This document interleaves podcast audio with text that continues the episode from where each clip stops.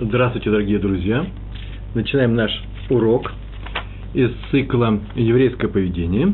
Сегодня наш урок называется «Сопереживание». Сопереживать другим, чувствуя их боль и заботясь об их нуждах, как о собственных.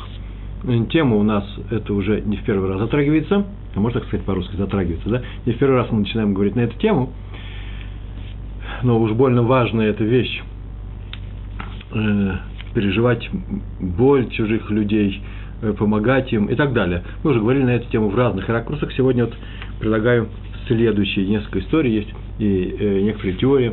Э, потом, если бы мы сидели с вами в одном зале, был бы у нас, не было бы у нас ограничения времени, мы бы могли поговорить еще и о примерах из нашей жизни, из вашей, из моей и так далее. Но мы ограничимся сегодня поскольку мы в рамках того, что нам дали, э, э, теории, той теории, которую я вот нашел в книгах, и историями, которые тоже там же нашел, про наших мудрецов, мудрецов последнего времени. Главным образом, раздел Бамидбар. В книге Бамидбар, раздел, э, раздел не Бамидбар, раздел как раз называется Насо, книга Бамидбар, в 6 главе 13 стих, там так сказано, в тот день, когда исполнится дни его обета, обещание быть назиром – приведет, приведет его ко входу шатра собрания. Видите, я сейчас даже прочитал, даже странно, что все это означает. Ну, во-первых, говорится о Назире, человек, который дал определенный обед э, с, определенной, э, с определенной системой ограничений э, в жизни перед Всевышним. Еврей, например, дает обещание быть назиром, посвященным храму, быть человеком на 30 дней, на, на большее время, на большее время – при этом в Торе написано, что ограничений всего несколько. Главным образом, не э, э, присутствовать там, где есть мертвые, не приближаться к мертвым, не употреблять э, все, что выходит из винограда, и соки и так далее, прочие вещи. И есть еще несколько ограничений, в частности, на прическу, ее нельзя трогать. Вы знаете, что у еврейского народа вообще принято, это обычай, стричь волосы коротко. Так, может быть, не всегда было, но с появлением наших братских партий 2000 э, лет назад, когда они все стали хозяевами волосами, вот у нас было принято, в отличие от них, э, вести себя более скромно. И скромно, в частности, например, не, не употреблять такие прически, я говорю про мужчин. Я понимаю, что это такое. Почему? Потому что как раз, может, я и понимаю, потому что в свое время, в конце 70-х годов, я, я не был хиппи в Москве. Да, это запрещалось в начале 70-х годов и тем более в конце, когда я учился в старших классах, в школе, в институте, в институте физтех это не позволяет это сделать. Тем не менее, ходил, тем не менее, ходил с длинными волосами. Тоже отдельная история. У нас был договор с военной кафедрой. За это меня постригли наголо в городе Львове, когда мы ехали на курсы, на курсантами военной подготовки несколько дней в Мукачево, в Закарпатье. Там я провел все замечательные годы, 20 чем-то лет – абсолютно лысым.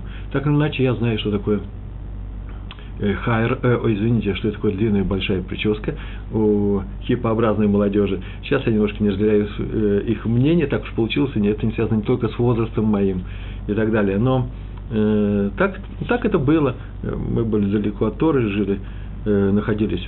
Э, молодежная мода. Так вот, у евреев принято ходить с короткими волосами. А вот на Азир – такое отступление, где на 4 минуты про длинные волосы, Назир как раз ему было запрещено посыкать свою голову, трогать ее до тех пор, пока не кончится э, время его назирутства. Как это еще сказать, назирут? Назарейство. Так вот, в нашем стихе написано так, в нашем отрывке написано так. В тот день, когда исполнится дни его обета, например, он обещал 30 дней это все не делать, вот 30 дней прошли, приведет его ко входу шатра собрания, то есть к храму. Ой, мой это приведет его написано. Вот самое интересное слово. Он даже по-русски на слух плохо воспринимается. Наверное, приведут его. Нет, приведет его. Или он сам придет. Переводит должно привести его. Посмотрите в книжках. Вот я в одной из сейчас посмотрел в, э, в переводе, э, как называется, Мисрат Дравкук, да? Там написано должно привести его. Но они забыли слово можно, можно привести его. Не, надо, надо привести его. Там написано приведет. В смысле надо. В смысле он должен принести жертву в храме. Вот к чему все это идет. Про Назира мы уже рассказали, но почему написано «приведет его», кто приведет, и почему не он сам придет. Так вот, Раши пишет на этом месте, он так пишет, интересные слова. Приведет его, это означает, что он сам приведет себя. Все, больше Раши ничего не пишет. То есть ничего нам особенно не объяснил. Почему-то Тора не могла написать, ну, странное выражение, приведет сам себя. Придет. И вот э, э, в книге Мешах Хохма, известная книга, автор как раз удивляется, Раша здесь ничего не объяснил. Он пишет, надо было то и тем не менее написать, придет, сам придет. И объясняет. Он спросил, и он отвечает. Так у нас положено наших, наших комментаторов. Они же тоже были евреи, и поэтому, если они задают вопрос, значит, они хотят, чтобы вы выслушали ответ. В Израиле-то все, на каждом углу. Если тебя спрашивают, а вот почему, или на уроке приходит к вам учитель и начинает спрашивать, а вот такой-то вопрос, это еще не значит, что он не знает ответа, что он просит, чтобы вы ему ответили. Не торопитесь. Это просто такая завязка, такая затравка, такая тема так начинается. После чего нужно слушать, улыбаться и говорить, ну и да, действительно, почему. И он вам с удовольствием все расскажет. А вот мы из России не все такие. Вот я часто я очень задаю вопросы, когда я задаю вопрос, бывает такое, что все спрашивают, ну, Ребру, ну и что ты скажешь? Я говорю, я таки, поэтому я и спрашиваю, если они знают ответ, они все очень удивляются. Так или иначе, автор книги Меша Хахма задает вопрос, почему Раши написал, что придет сам себя, э, и в чем здесь заключается ответ. И он объясняет, дает ответ. В чем смысл это уже ответ его идет. В чем смысл и цель вот этого назарейства, вот этого института Наза, Назарута, да? Том, что, чтобы изменить свои страсти. Видите, сейчас мы вступаем в зону некоторых ограничений. Тебе нельзя это, тебе нельзя второе, нельзя третье. Это называется, что тебе нужно смирить свои какие-то желания, сердечные наклонности. Так бы я сказал по-русски. Да и на иврите так это звучит. В э, тексте книги Меших Хохмы. Тебе нужно преодолеть свой эгоизм. Прям слово это не я придумал, так там так написано. И если достиг такого уровня, то есть исполнилось дни твоего назарейства – то ты уже умеешь смотреть на себя и на свою ситуацию, как смотришь на других и на их ситуации. Это называется отстраненный взгляд. Без всяких эгоистических эмоций. Вот самое главное, без эгоизма, без собственного интереса. Если так умеешь делать, то есть ты теперь научился, ты не склонен оправдывать себя, или я добавлю, а, это же мои слова, или заботиться о себе и переживать за себя больше, чем оправдываешь других – или заботиться о них, переживаешь за них. Вот такое состояние называется, что твой Назарут пришел к, к финалу, ты до, исполнил до конца, и ты достиг его цели. Цель достигнута. И поэтому, надо сказать, приведет себя, возьмет и приведет себя. Не придет сам, согласно своему желанию, нет.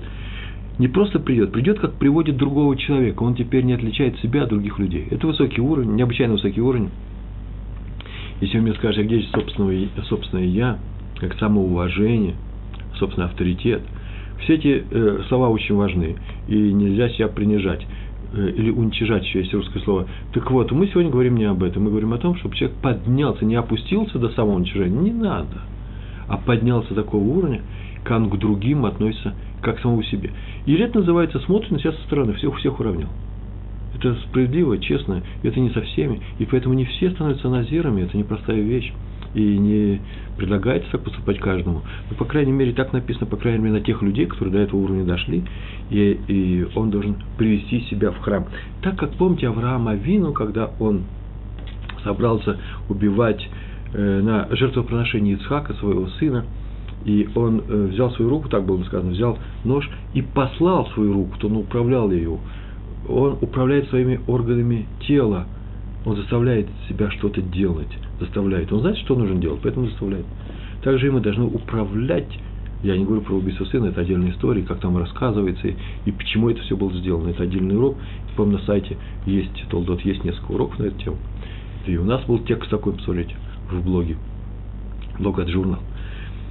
И, э, по крайней мере, нужно учиться управлять своими органами. Мы сегодня говорим об управлении, об э, необходимости управлять своими желаниями, своими стремлениями, как было сказано, сердечными наклонностями. Не они должны управлять нами, а мы ими. Э, ими. Э, как это сделать, кто-то придет и скажет мне, вчера так на уроке сказали, мы не умеем управлять собственным желанием, собственными мыслями. Ничего страшного. Э, не надо говорить, что человек и не может это делать. Может, может это делать. Есть определенная методика управления. Главное, что мы не можем быть у них не должны их идти в рабстве. В конечном счете вы же сами скажете, человек, который гнев, гнев, гнев, гнев, который гневается очень часто, э, вспыльчив, выходит из себя с легкостью. Мы же его осуждаем каким-то образом, мы не хотим быть на него похожим, мы им так говорим, как друзья. Э, ты совершил маленькую ошибку, не надо было начинать первому кричать. Он говорит, я не управляю самим собой. Мы говорим, ну как же так, нужно уметь управлять самим собой. В этом смысле. А, вот и тут прихожу я и говорю смотрите, как вы его научили. Он должен управлять самим собой. Так и вы должны управлять самим собой. Не, ну он по-крупному не управляет, он по-мелкому. Я говорю, нет, нет такой границы. Все подвластно человеку. Человеку который тем более необходимо. А, а иначе вы выучили о том, что нужно чувствуя боль, заботиться о своих нуждах, а именно приравнять остальных людей э, самому себе. Видите, здесь тоже не столько в страстях, не столько в собственном интересе, а именно, когда ты достиг того, что ты смотришь на других, как на самого себя, на интересы других, на их нужды, как на свои интересы, как на, на свои нужды. Вот это и называется главным условием того, что мы сейчас назвали сопереживание. А теперь нужно им людям начать научиться помогать, имея такой взгляд. Первая история про Адмора из Клойзенберга, Рава и Кутиеля Иуды Альберштама про Рава Альберштама. Каждый четверг вечером в Кириат Цанс, это недалеко отсюда, он давал общий урок. Отсюда даже видно это место, да? Если выйти на улицу. Или в окно посмотреть. Тут окно у нас есть, да, Иерусалимское. Э, э, он э, в Йом Хамиши, в четверг, он давал урок, приходило очень много народу. Цанские хасиды умеют собирать много народу. У них долго время самое большое было здание в мире, синагога в мире. Сейчас просто белцевские хасиды сделали, по-моему, раз в 10-20 больше. Тут же у нас, да, в Кириат Белц. Это был в Кириат Сац, приходили на его урок. И однажды он уже был пожилым человеком, он почувствовал себя очень плохо и передал Габаем. Габаем – это служителям синагоги этого места, что урок отменяется. А надо сказать, что приезжали люди даже к, в конец недели, Йом Хамиши, четверг вечером. Следующий день уже подготовка к субботе идет. Приезжали даже из других городов люди на его урок. Ну, люди переживали, вздохнули, начали расходиться. И вдруг появляется Раф. Пришел он сам на своих ногах и начал урок, потом встал во время этого урока, э, продолжил говорить стоя, откуда у него появилась большая энергия, сила, размашистые энергии, э, э, жесты начал делать, эмоционально жестикулировал, начал говорить громко, то есть ожил, ожил. И так этот урок шел, целый час прошел урок, После урока он сел и долго отдыхал, не мог подняться. Понятно. Я бы сказал, адреналин пришло время урока, он так захотел, так сделал, а теперь он снова обессилел, с трудом добрался домой, ему, до, с трудом добрался домой, ему помогали, перевели его, говорить он совсем не мог. И тут жена ему говорит, что вот после урока, как всегда, пришли люди, э, на несколько минут, вот, э, каждый хочет посоветоваться с тобой, он еще давал некоторые, встречался с людьми именно после урока, и он сказал, что теперь он не может, сегодня он был настолько слаб, что урок-то еле дал, а тем более не может дать, э, ответить этим людям. И жена сказала, ну ты же, интересная фраза, жена его начинает уговаривать, да? Ну, может быть, ты просто дашь несколько советов людям, просто послушаешь их.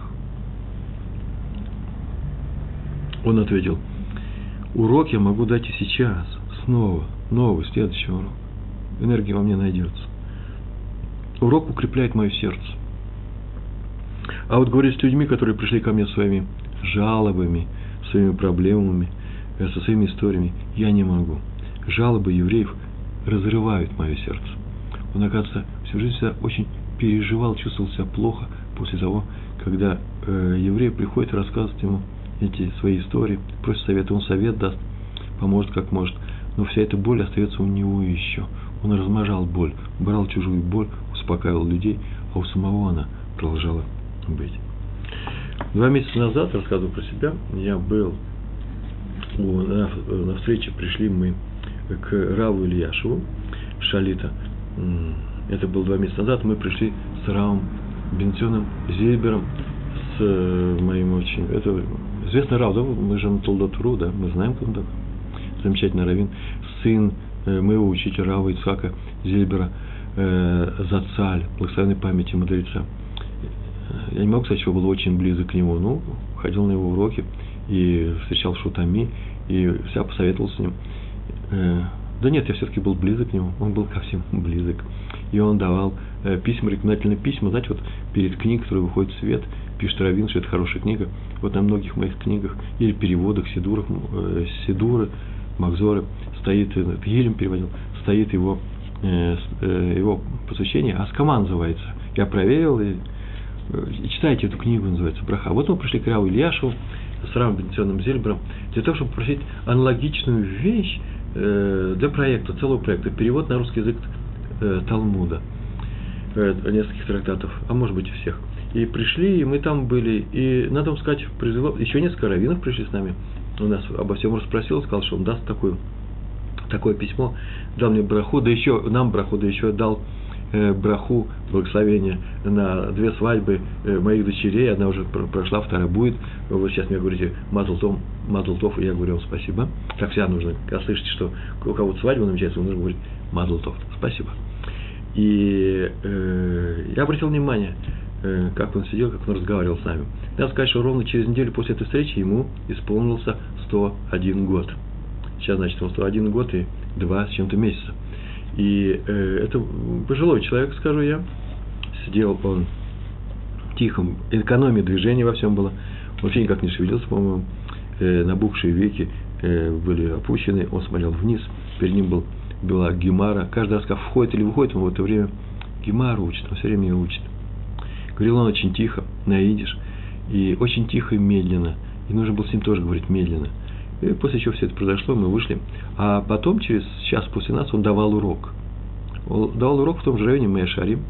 И на этом уроке он стоял и делал такие же движения резкие. Вдруг я видел, где тот глубокий старик, который экономит каждым жестом свою энергию, где он? Здесь человек, который стоит, рассказывает, раскрывает, рассказывает, что написано в комментарии, который называется э, Тософот и Раши, и дает очень энергичный урок.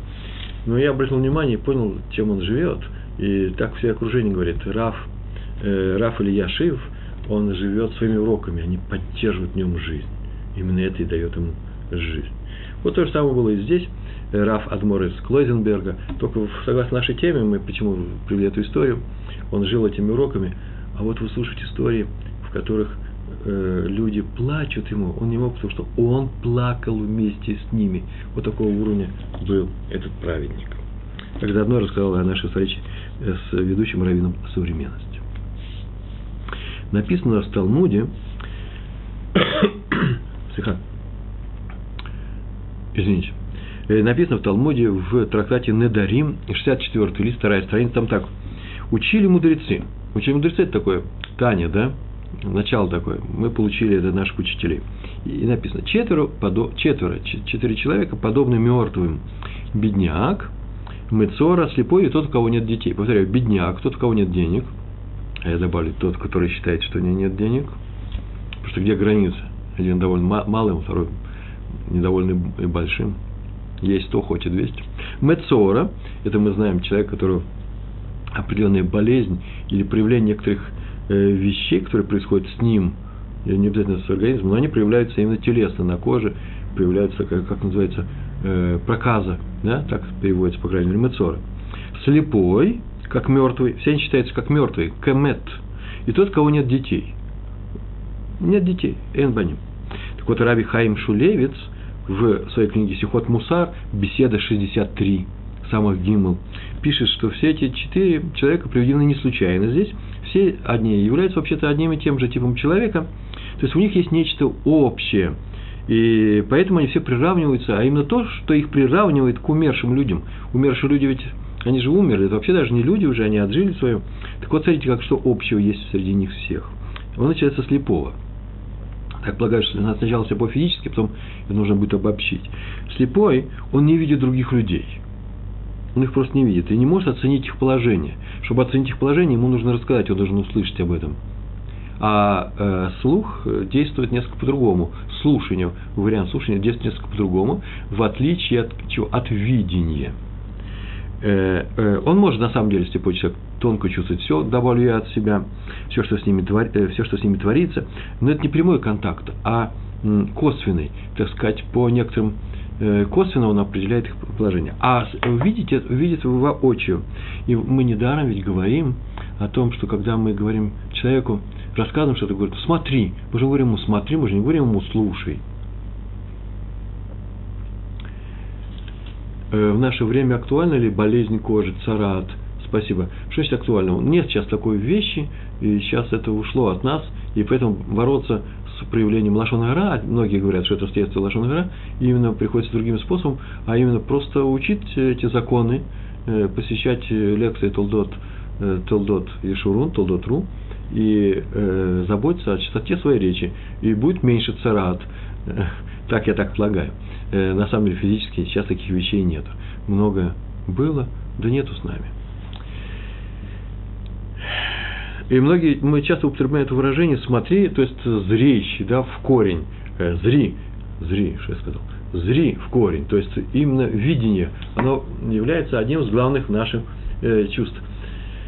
Чувство восприятия мира. В детстве я жил в доме, э, которое принадлежало формально э, обществу, всероссийскому, всероссийскому, всероссийскому обществу слепых, ВОЗ. Мой отец, будучи зрячим, там у них работал электриком в свое время после армии. Это было Э, где-то 60-е годы и позже. И я близко знал слепых людей. Это замечательные люди, тонко чувствующие, все понимающие. Но вот, когда я прочитал то, что написал Раф Шулевец, первое мое моя реакция, да он не знает слепых людей. Он, они не, он, не, он пишет, что они не видят якобы беды других людей. То я подумал, на самом деле ведь есть в этом некоторая правда.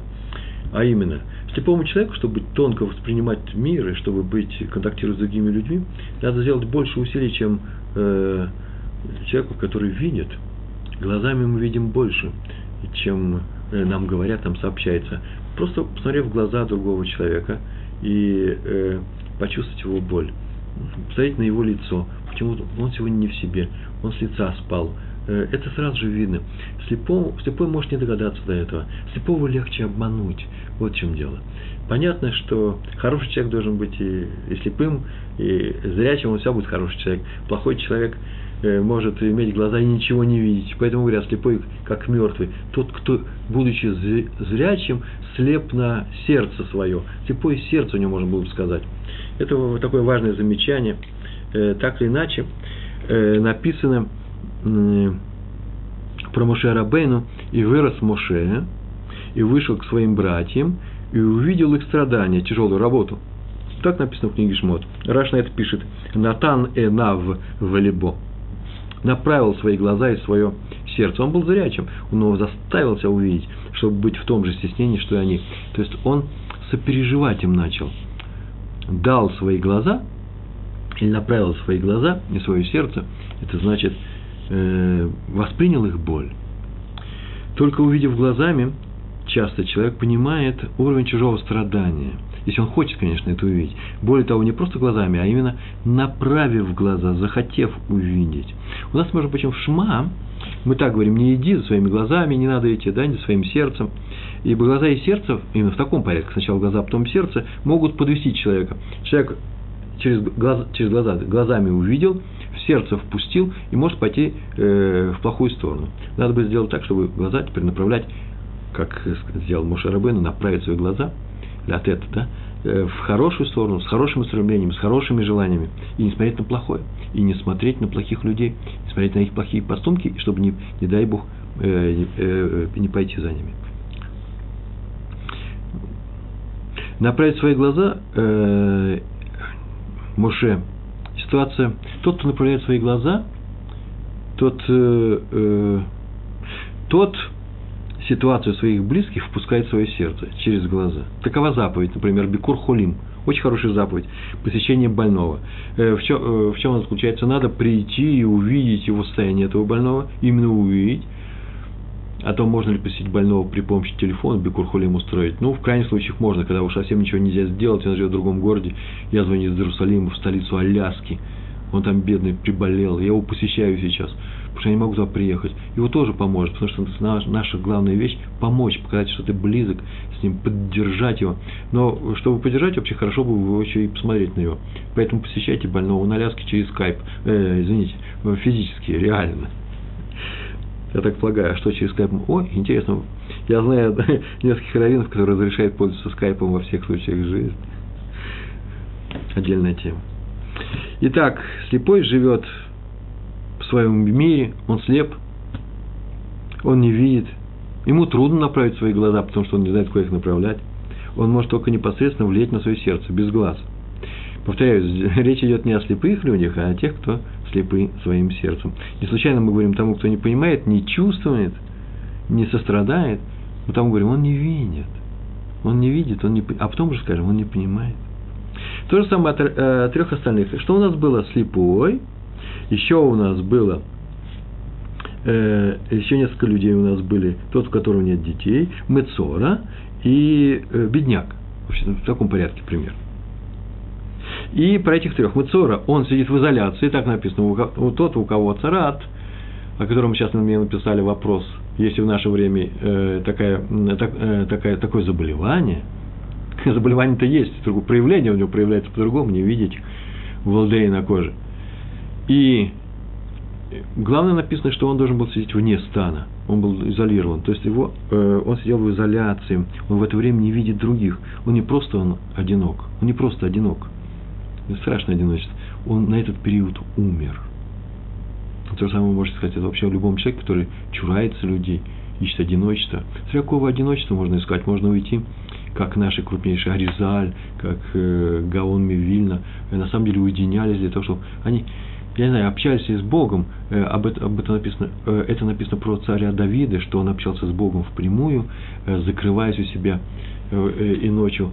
Э, в результате мы получили книгу Таилим, прямых песнопений к Всевышнему, часть диалога со Всевышним. Э, но вот эти вот люди, Аризаль, они искали одиночество для того, чтобы постичь тайны Бога, чтобы сосредоточиться, чтобы углубиться в Тору. Это не побег от людей, это проникновение внутрь Торы. А вот есть люди, которые убегают от людей. Ну, ничего страшного в этом нет. Они убежали, убежали, но это называется не отвернулись от общества, они не, не переживают, не болеют его бедами. Это тема нашего сегодняшнего урока. Еврей обязан сопереживать и помогать. И дальше мы напишем, что он должен еще, скажем, что он еще должен делать. Тот, у кого, все трое остальных, да, это Мицора был, тот, у кого нет детей, природа человека такова, что чем больше он, что больше всего в своей жизни он дает именно детям, он хочет их одарить. Самое большое, в свою очередь, он получил от родителей. Если у человека нет детей, ему приходится искать замену, подмену какую-то. Ну, я не знаю, бездетная сестра э, любит детей э, своего брата, панически любит, она душу в них вкладывает. Э, другой э, занимается какой-то другой сублимацией, чужих детей любит. Э, часто очень их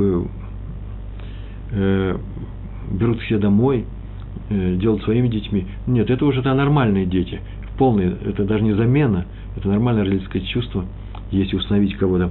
А вот многие ищут замену объекта для своей любви. Для чего? Для того, чтобы творить добро, в принципе.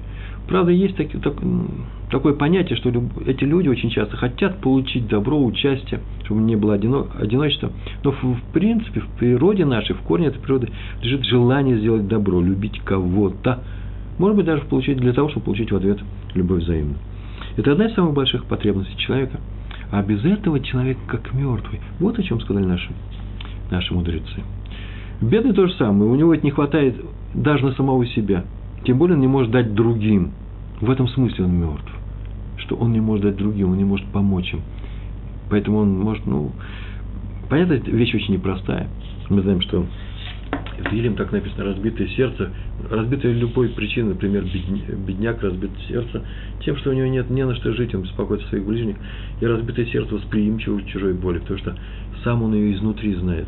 Но бывает такое, что именно бедняки, они жестоки, э, в отличие от того, что нам сообщается в фольклоре многих литератур, в песнях и так далее. Бедняки не менее Э, черство, чем и богатые люди. Э, богатые люди бывают добрыми, они больше могут сделать. Э, бедняки бывают разными. Это зависит от человека. Так вот, нужно стараться не быть бедным, нужно стараться помочь бедному выбраться из своей бедноты, из своего состояния, своей бедности, да, для того, чтобы что? Чтобы он начал, начал помогать другим людям. Иначе он как мертвый. Вот что их объединяет все эти четыре вещи. Так вот, помогать другим людям – это один из способов сострадания, тема наша – сегодняшний. Как видим, живой или мертвый – это те, кто дает или не дает. Все различие. Другого качества, смысла в этих терминах в этих терминах, живой или мертвый, нету. Еще одна история, и тоже еще раз про Рава Альберштама Адмора из Клойзенбурга. Кай исполнилось десятилетие его приезда в Эрцесройль, люди в окружении решили провести большое праздничное собрание, Рабаним собрать, мудрецов и народ, отметить эту великую годовщину для них, потому что это хасиды Рава Альберштама. Это было осенью 1948, 1968 э, года.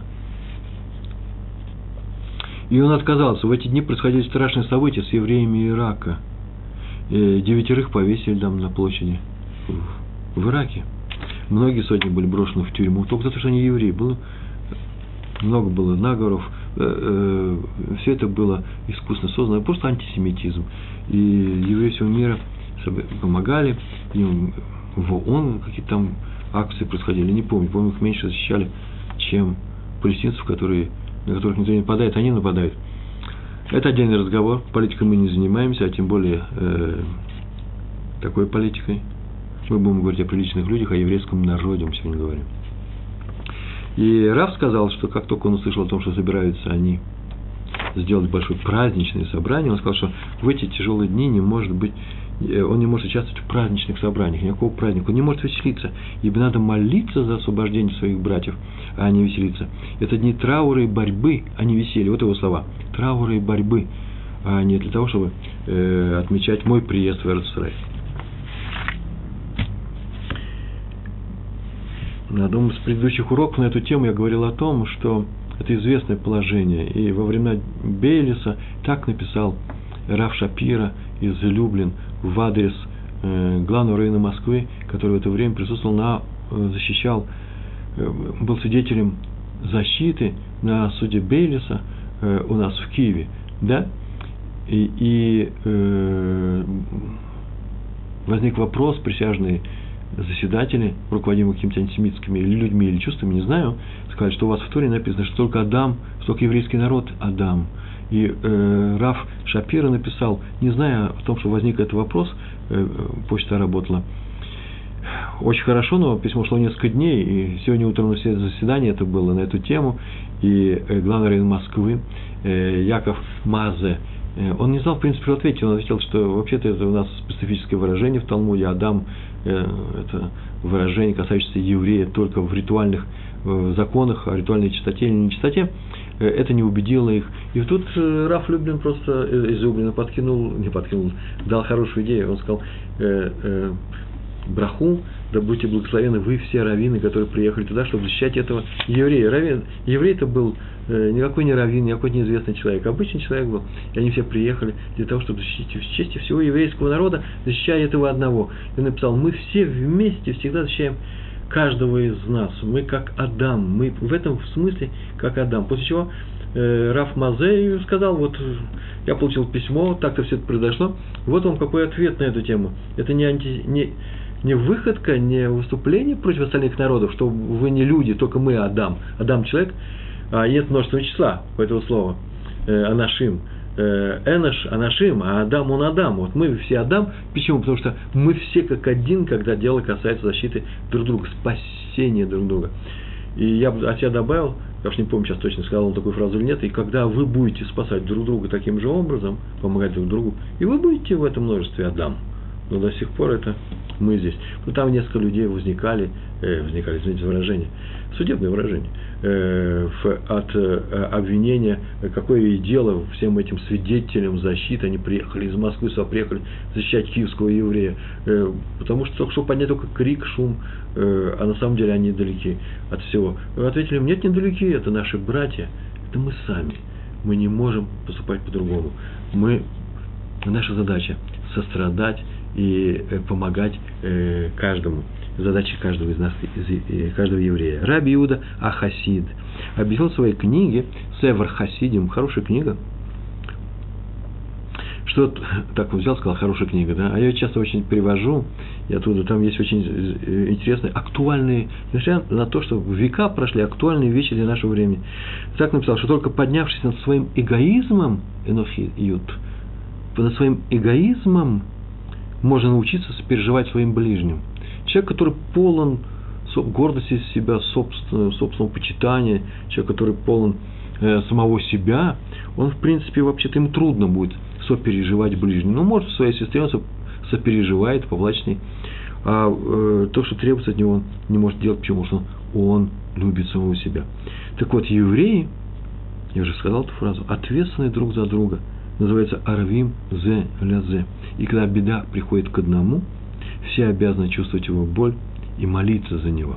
Вот это выражение «все обязаны», не все чувствуют, может быть, не чувствует, но мы обязаны, это наша заповедь, чувствовать боль ближнего еврея. Об этом написано в книге Таилим, э, Давида, э, царя Давида, о котором мы сегодня говорили. Там так написано, а я, когда они болели, одевался в мешковину, изнурял постом свою душу. В нескольких местах он так написано было, что он переживал, и даже за тех, кто потом выступил против него самого, царя Давида.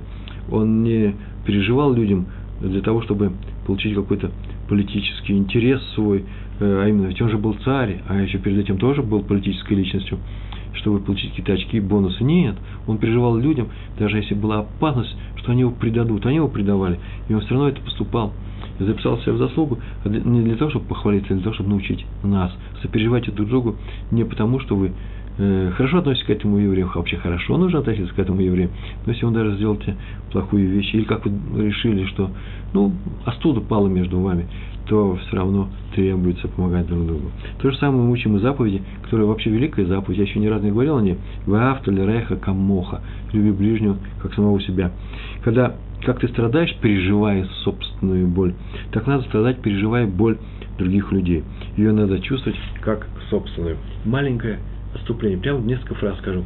А если вы скажете, что этот человек не заслуживает того, чтобы я переживал его боль, потому что он же мою не переживает, то это называется накыма, это называется месть. А он ко мне холоден, и я буду к нему холоден. А уж больше того сказать, по, по своим делам, по его делам он заслуживает это, это вообще никуда не годится. Почему? Потому что вообще мы не радуемся. Даже когда враг падает своей лошади, как написано в наших книгах, а тем более нужно помочь еврею. Он ошибается. Ведь и мы с вами иногда ошибаемся и хотим соучастия других людей. Значит, мы должны вести себя так же и с остальными. Никакой двойной бухгалтерии. Об этом написано в книге Раби Иуда, э, написал в книге Раби Иуда, э, написано в этой книге Раби Иуда Хасида, о котором мы сейчас сказали, да, Сефер Хасидим. Чужую боль нужно чувствовать как собственную. Он так написал, послушайте какую интересную фразу. Я их взял и привел. Если Рувен открыл свою душу, выплеснул свое несчастье, свою, бо, свою боль, свое горе перед Шимоном, и тот принял все это очень близко к сердцу, и принялся помогать, это если того не написано, принялся помогать, как стал бы помогать самому себе. А потом прошло некоторое время, и пришел и Шимон к Рувену поделился с ним своей болью, но Рувен остался к ним равнодушным, то Раби Уда Асид, пишет, то это можно считать грабежом и вероломством. Грабеж – один тебе вот что сделал, а ты ему в такой ситуации этого не сделал, ты грабитель. Саба из Слободки. Важное замечание, все время повторяю, не наша цель называть других людей как грабители они или не грабители. Наша задача оценить самих себя. Именно оценить самих себя, сказать, грабитель я или не грабитель, и учиться не быть грабителем. Все, больше ничего нас не касается. Все остальное, это не так, если мы скажем, что теперь нужно воспитывать других людей. Вот у нас с моим, сыном сегодня был спор на эту тему. Он уже взрослый человек, учит гемар, ему 11 лет.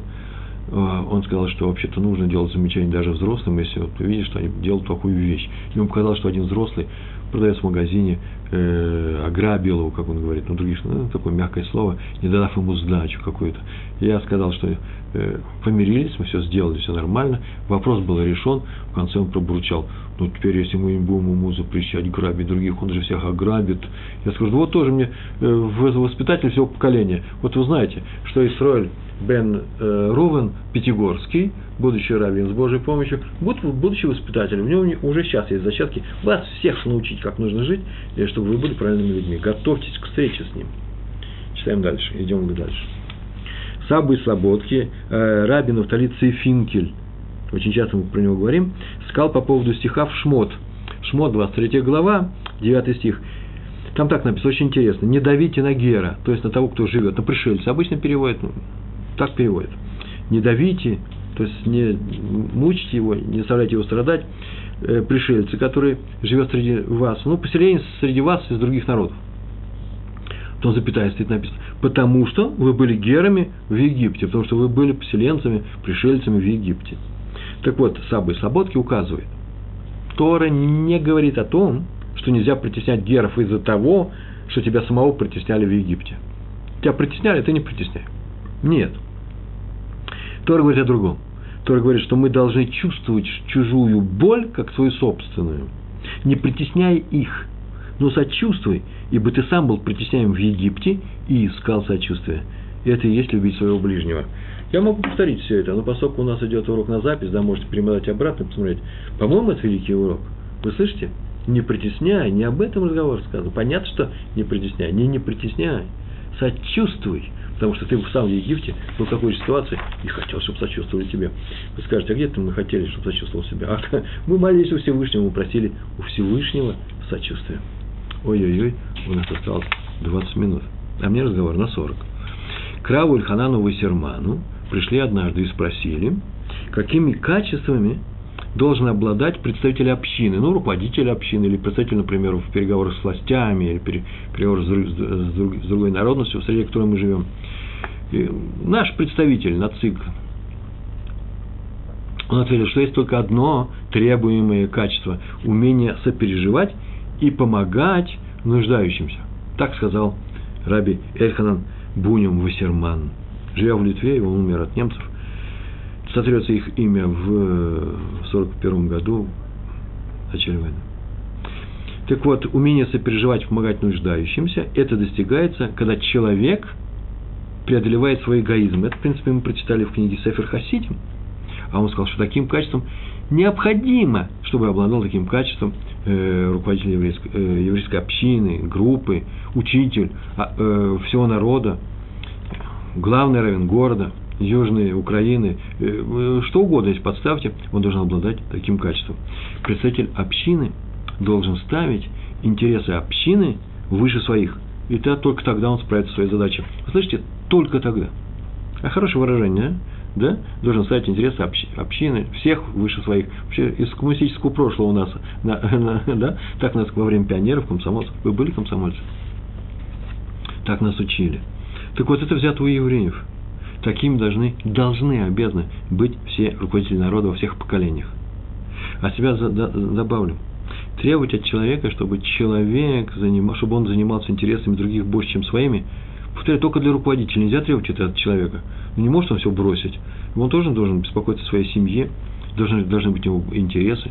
Как говорится, своя рубашка, э, извините, э, свое тело, своя жизнь первее. Всевышний каждому дал его жизнь, его судьбу, его биографию, сказал, ты за это отвечаешь. Никто другой не отвечает. То есть я, я помогу и другому, э, э, буду спасать его, помогать ему, понятно, вне всякого сомнения, особенно близким своим, своим, своим детям, своей жене. Но в принципе я отвечаю за свою жизнь. Я не могу взять ее и бросить. Взять сказать, она мне никому не нужна, она не нужна никому, а будем спасать остальных людей. Это тоже нельзя, тоже неправильно. Но переживать и болеть чужими интересами – это очень хорошее качество. Не забывать их и думать, в первую очередь, не о своих интересах, не ущерб своим интересам, конечно, не о своих интересах, а обо всей общине. А это необходимые качества для руководителей. Все в нашей теме, умение сострадать, есть четыре темы. Первое. Чувствовать и разделять боль другого. Второе. Поддерживать попавшего в беду. Ободрить его нужно, помочь ему, обрести надежду. Третье. Разделить с ним радость. Замечательные разные вещи. Сопереживать, плакать вместе с ним. Второе – поддерживать его, помогать ему. Третье – радоваться с ним. И четвертое – приблизить ближнего к Торе и заповедям – это лучший вид помощи. Итак, первая тема – чувствовать и разделять боль другого. У нас только урок начинается.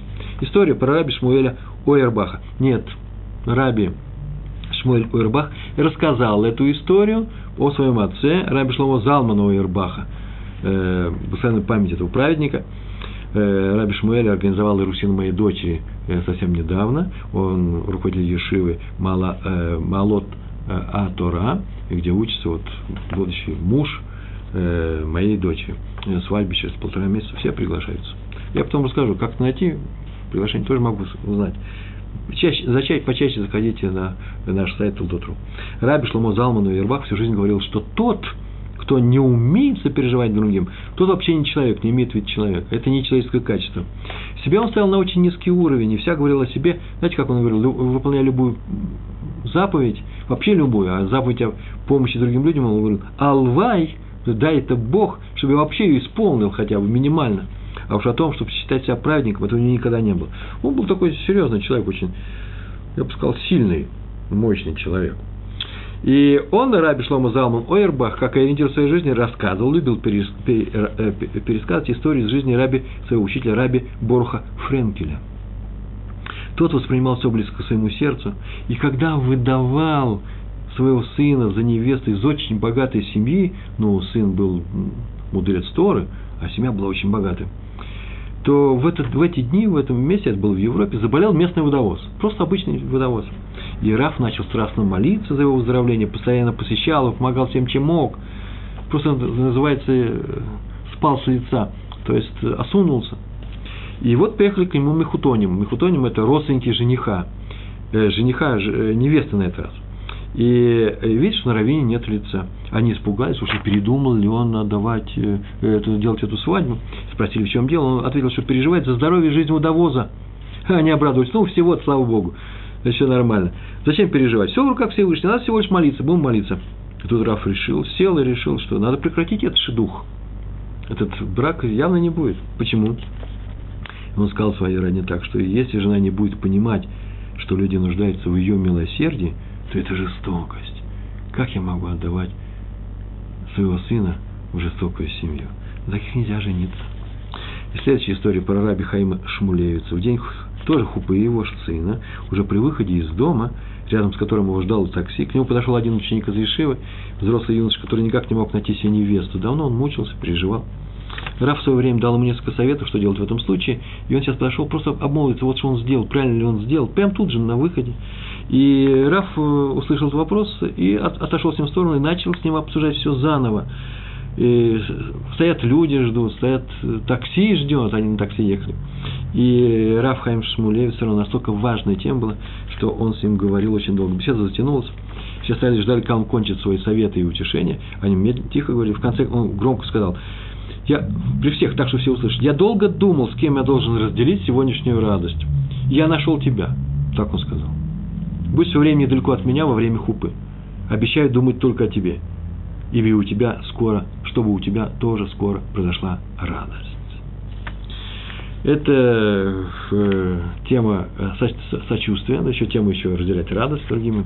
Вторая тема – поддержать попавшую в беду, ободрить, помочь обрести надежду, так было сказано, да? Рамхаль пишет в книге Масилат Ешарим, глава 19. Там прямо написано, черным по белому – русскими, а, нет, все-таки на иврите это написано, а перевод, может быть, и есть, что помощь должна быть реальной, а не просто бездеятельное сопереживание. То есть, если другого нет, то и сопереживание поможет, своего рода молитва просто, она помогает всегда, молитва. Многие говорят, что она вообще сильнее всего. Но есть три способа поведения, так пишет Рамхаль. Первая помощь – помощь телом, богов, физическая помощь. Вторая – бамамон, своими деньгами, имуществом. И бена, э, банефиш э, – это душою. А именно, физическим образом помогать. Ну, понятно, что это такое. Человек страдает от холода, пойдите, накалите дрова, будьте тимуровцами и стопите бабушке печь. Второе, помогать имуществом или деньгами. Нет у бабушки денег на дрова, пойдите купите свои деньги. И банефиш душою. Первое, физическим образом, повторяю. Второе, деньгами. А третье, поднять настроение, внушить надежду – ободрить. Это очень важно для людей, попавших в беду. А первым написано Мидраш Раба, что Моше увидел, как тяжело работают евреи. Пошел и сказал фараону, что э, когда хозяин не дает отдохнуть рабу один день в неделю, так написано Мидраш Раба, то раб умирает. И фараон услышал Моше, услышал, на самом деле понял, и сказал, сделай так, как, как ты сказал. И тот пошел и установил субботу для евреев. Оказывается, суббота для евреев была установлена согласно этому Мидрашу. Тоже, также, также Маше помог еврею, физически помог избавиться от египтянина, который его убил. Вы сами знаете, что он с ним сделал. Еще он защитил дочерей Ятро, не просто переживал. Ох, бедненькие вас обижают пастухи да, на водопое. От пастухов. Он помог, защитил их от пастухов, помог им напоить скот, физическую работу сделал. Иногда нет никаких сил и возможности ну, помочь физически. Но надо постараться найти хоть что-то. Раби как Зильберштейн. Я ничего, я тороплюсь, я так быстро рассказываю, нет? Вы слушаете, уже никаких возражений нет, я вижу, значит, нормально. Исаак Ицхак, Зильберштейн на, на похоронах, на прощальное слово раби Ихеля Михаля э, Файнштейна рассказал о нем, рассказывал о нем, люди плакали, был великий праведник.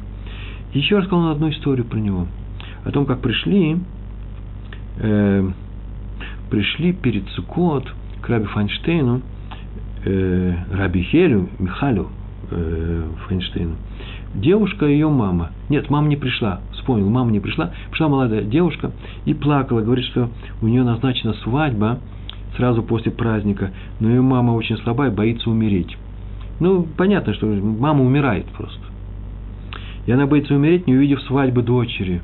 И поэтому вопрос, можно ли провести свадьбу в дни недели Суккот, называется Холя Амоэт, э, полупраздничные дни. Известно, что в Холя Амоэт – на Песах и на Суккот у евреев не принято, не делают свадьбы. Все-таки мне нравится первый вариант. Не принято. Причина почему? Чтобы не смешивать радость с радостью. Такое положение. И Рав взял книги, долго искал в источниках, хотя он вообще все знал, долго искал возможность устроить это, чтобы на самом деле мать, умирающая мать, увидела свадьбу своей единственной дочери. В принципе, он искал не для того, чтобы показать, что он ищет, а на самом деле искал возможность такую, хоть где-то какую-то зацепку, хоть кто-нибудь написал бы. И нашел, что в эти дни таки можно провести хупу, но без свадебной трапезы. Радость с радостью нельзя смешивать, да? Хупу можно провести, пожалуйста, только без застолья. И он обернулся к ученикам и сказал, как это можно устроить трапезу без, э, то есть хупу без трапезы? Разве еврейская девушка заслуживает э, заслуживает такого. Она заслуживает именно радости, именно трапезы.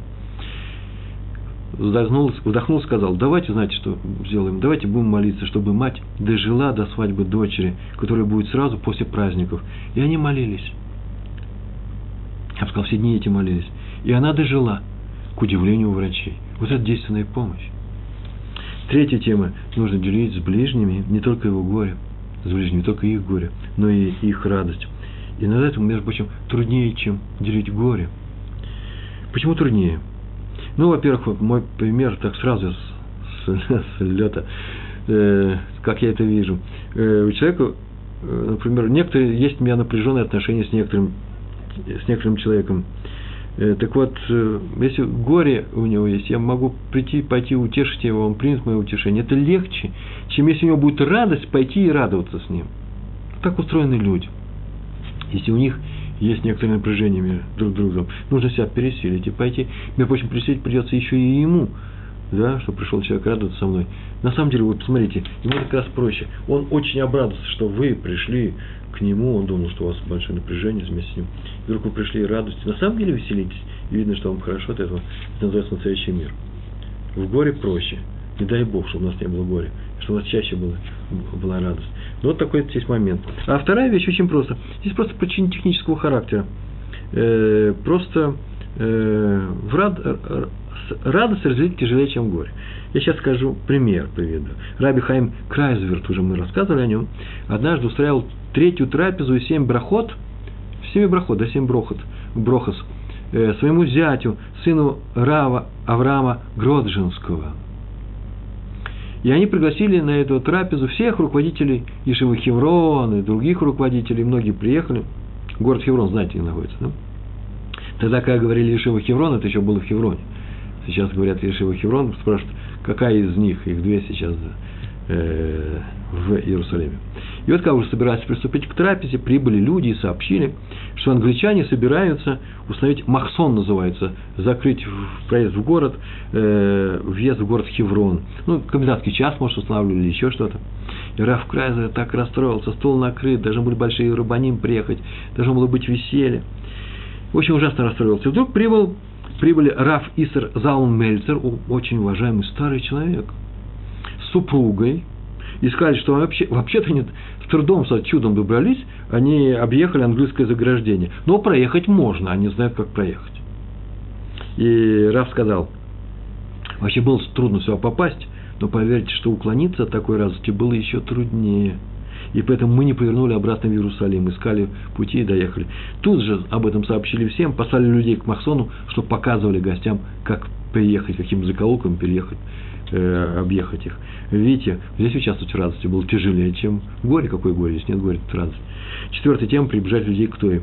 То есть, тем и проявлять заботу о людях, чтобы приближать их к заповедям.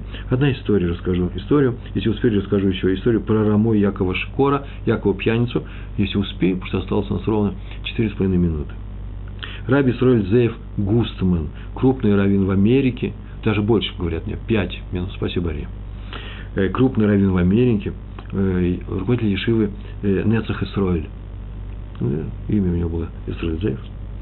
И вот прибыли к нему люди из Израиля лечить сына от опасной болезни. Ну, на самом деле, написано, какая болезнь, мы догадываемся, знаем. Он выяснил для них все, дал направление в лучшую лечебницу, потом сел повторить с мальчиком, э, поговорить с мальчиком 12 лет. Сел поговорить с ним. Тут что-то вдруг все видят, что тот сказал ему что-то на ухо. Сказал. И Раф Гусман э, прямо вслух сказал, да хорошо, хорошо. После чего они продолжили разговор.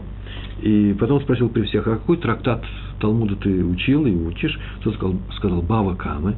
А какой отрывок? Мальчик тоже сказал. Мальчику 12 лет. И тут Раф посадил его на стул и дал, посадил его на стул перед собой. Он и сидел, больной. И он дал полноценный урок на эту тему. Не меньше часа он говорил глубоко, причем не просто говорил глубоко перед аудиторией, это все ученики были, родители мальчика. Нет, он давал урок именно мальчику, объясняя ему все, спрашивая, выясняя, так что они продвигались вместе, мальчик все понимал. Умный мальчик был. И умный учитель был. Так прошел целый час урока на очень-очень серьезном уровне. Потом гости уехали. Вот эти гости, израильтяне, которые приехали в Америку лечиться. И ученики спросили, а почему он дал взрослый урок ребенку? Зачем такой труд? И возраст у Рава Гусман тоже был не маленький. И он, Раф ответил, я надеюсь, что этот мальчик выживет. Я буду молиться, и мы будем молиться. Но мальчик сам в этом не уверен. Оба Сафек называется. Не уверен. Я его попытался уверить в обратном, и вдруг он мне сказал, тихо сказал, что если он умрет, то его спросят, что и как он учил. А он не знает, что сказать, он не знает, хорошо ли он учился. Что может он сказать на небе? И тут я ему сказал, а если я тебе дам сейчас урок, ты его перескажешь там, он, он очень обрадовался.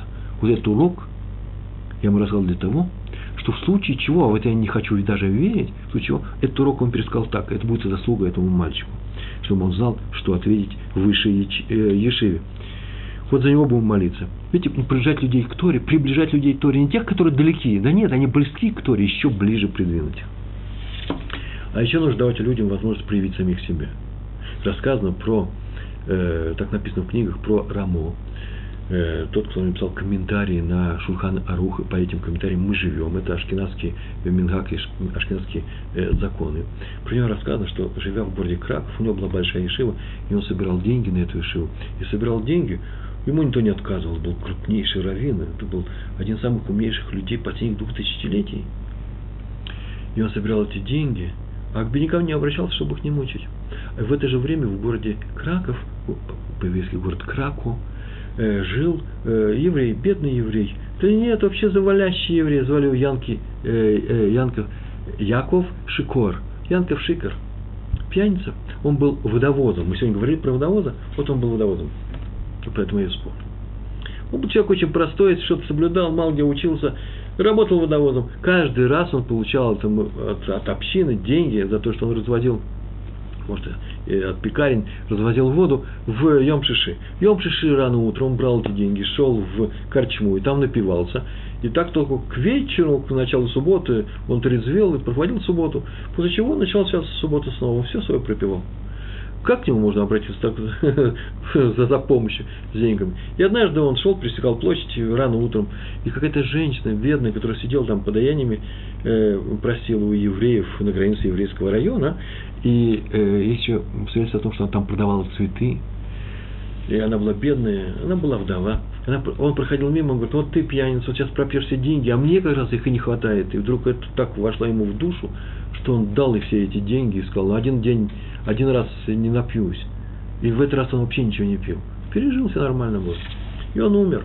Не знаю, от цирроза печени или еще от чего-то, он однажды умер. И написано о том, что Рамо рассказывал, что он к нему пришел во сне, а Рамо ведь не был мистиком. Он такие вещи не просто рассказывал. Пришел во сне и сказал, что он там получил награду за то единственное дело, большое дело, по крайней мере, известно, может быть, и другие дела у него были, за то, что он помог этой женщине, теперь он посланец высшего суда. И он теперь пришел к Рамо предупредить его о том, что когда Рамо встанет перед судом, его вызывают перед, э, перед высшей Ешивой, его вызывают в суд. За что? Потому что есть э, э, э некоторая вещь против него. Он должен ответить э, на обвинение. Какое обвинение? Он не брал деньги у бедняков. Он ни разу не обратился к этому Якову за помощью к Ешивы, э, для Ешив, для синагоги, для э, еврейских организаций. Он должен дать был каждому возможность помочь еврейскому народу, сострадать. А он решил, что это могут заниматься только э, богатые люди. И у этого Якова, у него тоже есть претензии, это его есть обвинение, что нужно было просить у всех. Э, так э, написано в воспоминаниях о Рамо в книге, э, в книге очевидцев этих людей, в книгах о нем. И отсюда мы знаем, что это очень важная вещь, помогать евреям своими силами, сострадать им, помогать им выбраться из горя, разделить с ними все, что они переживают, радость, горе. А еще самое интересное, не только помочь им в этом, но и дать им возможность обрести самих себя, дать им выполнить заповедь, как это начал делать против всей этой истории. Большое вам спасибо. Мы сегодня тоже много чего э, выучили, правильно? Да? Всего хорошего. Шалом, шалом.